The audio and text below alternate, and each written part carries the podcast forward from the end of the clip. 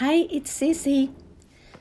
ペントコステに向かうオメルのこの時期をどうお過ごしですか？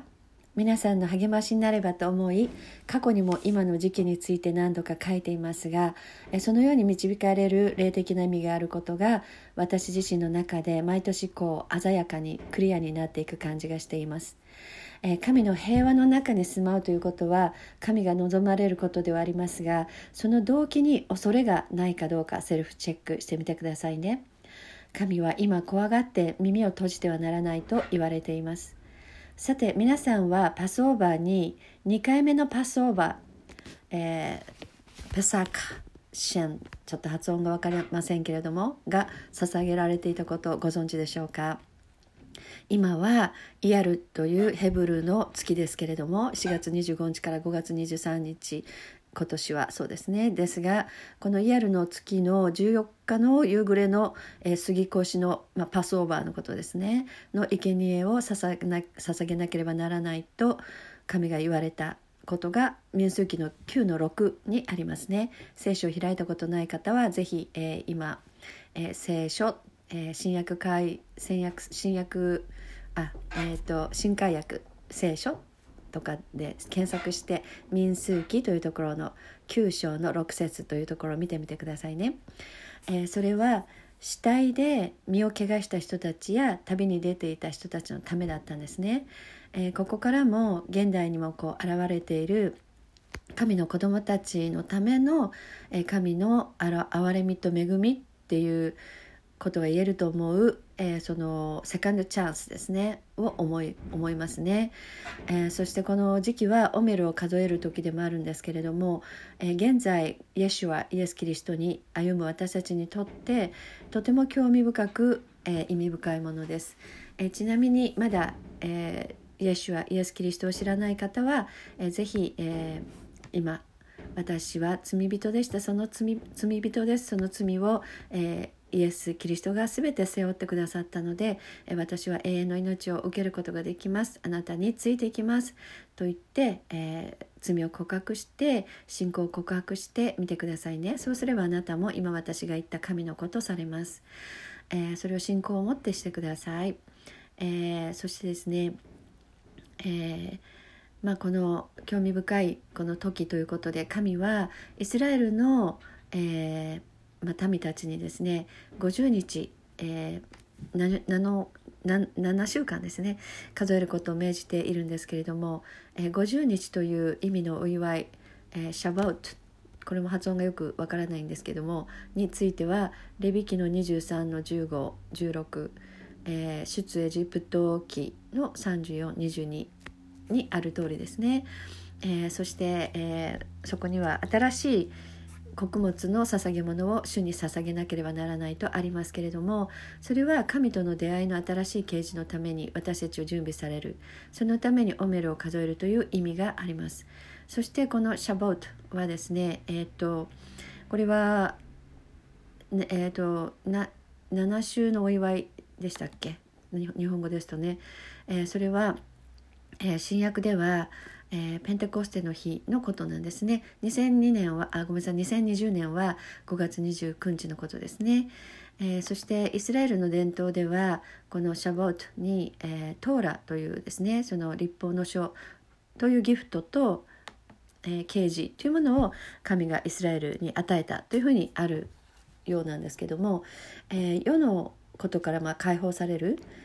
パスオーバー杉越そして神の御言葉を持って私たちを清められるシャボートということですね。それは神ご自身の似姿に近づいていくということですね。えー、そしてこのシャボートのすぐ後にイエシュはイエス・キリストは、えー、天に引き上げられました、えー、そして神は私たちに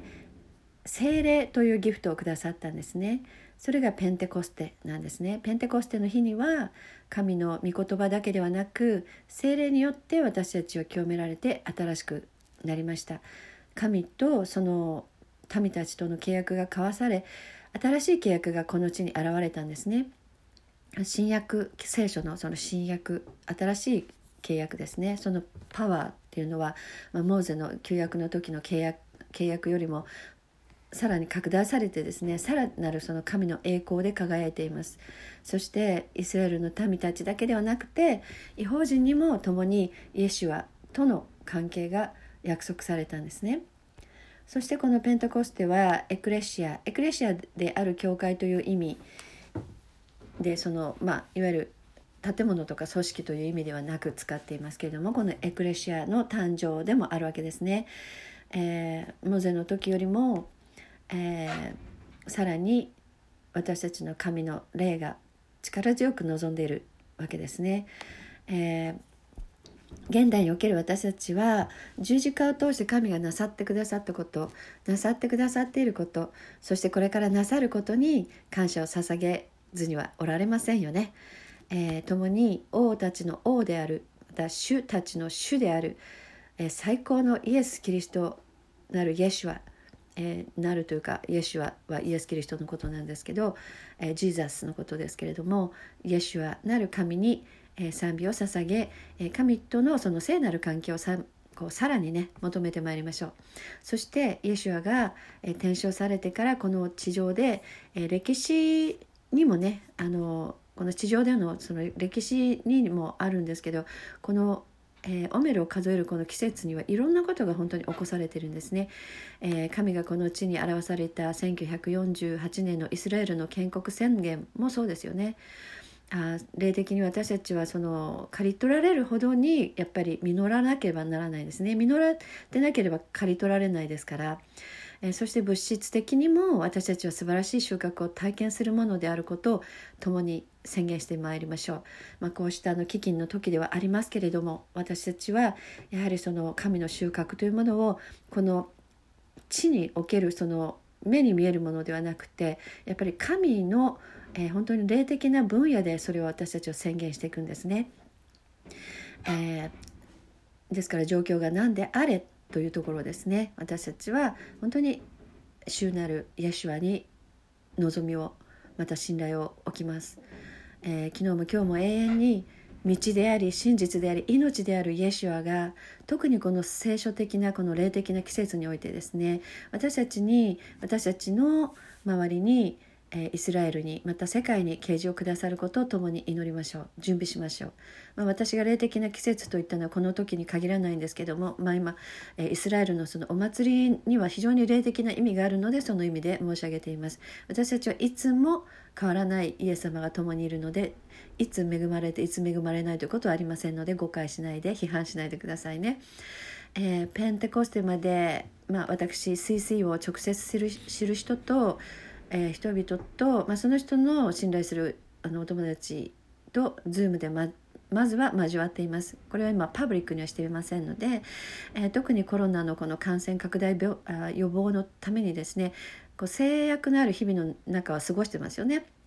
特にやっぱり互いに励ましが必要だと思うのでよろしければどうぞ、えー、またよろしければその2年前のねオメルのビデオもアップしておきますので、えー Thirsty のブログをご存知の方はそちらからご覧ください。えそしてまた私が申し上げたいことはやはり私たちはもらうばかりではなく与えることも学んで実行する時なんですね。えー、まあ、私も実はある兄弟に、まあ、本当に霊的にですね促されていつも励まされてるんですけどもあのまあ、ある私があまりよく知らない人なんですけど、まあ、信頼がおけるあの主の働きのためにということで、まあ、本当にはっきり言ってギリギリの生活なんですけど今やはりあのビジネスの方もあの休業要請を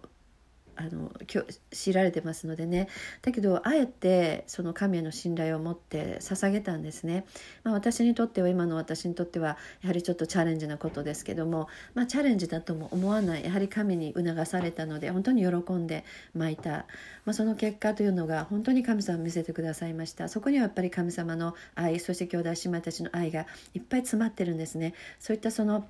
お金の数数とか数えるとかっていうことだけではなくてですね本当に素晴らしいその収穫を得ることができるその、えー、本当にイエスがゆえイエスュはゆがゆえのその法則というのが天の法則というのがあります、えー、巻いて刈り取るその天の法則っていうのはイエスュへの信仰が伴う伴う時そしてその本当に神の愛に満たされてそれがそのあなたの人生にこうあの適用されることとしてあなたが捧げる時にそれが適用される、まあ、そういったことを今申し上げているんですけれども、まあ、本当に共に神を体験していきたくて申し上げています、えー、聖書はですね本当に大飢饉の時経済の話をいつもしてるんですよね。だからお金はね汚いものではないんですね。本当に神において神に捧げるものは全て清くなります。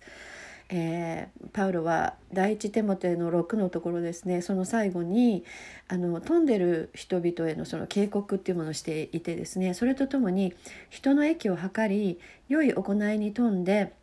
そして惜しまずに施して喜んで分を与えるように。そして誠の命を得るために未来に備えてここですよ。未来に備えて良い基盤を自分自身のために築き上げるようにと言っているんですね、えー、今こそ私たちは捧げる時なんですね。これはあの強制でも脅かしでもありません、えー、信仰がなく喜びがない人は捧げないでくださいと逆に私はいつも申し上げてるんですけれども、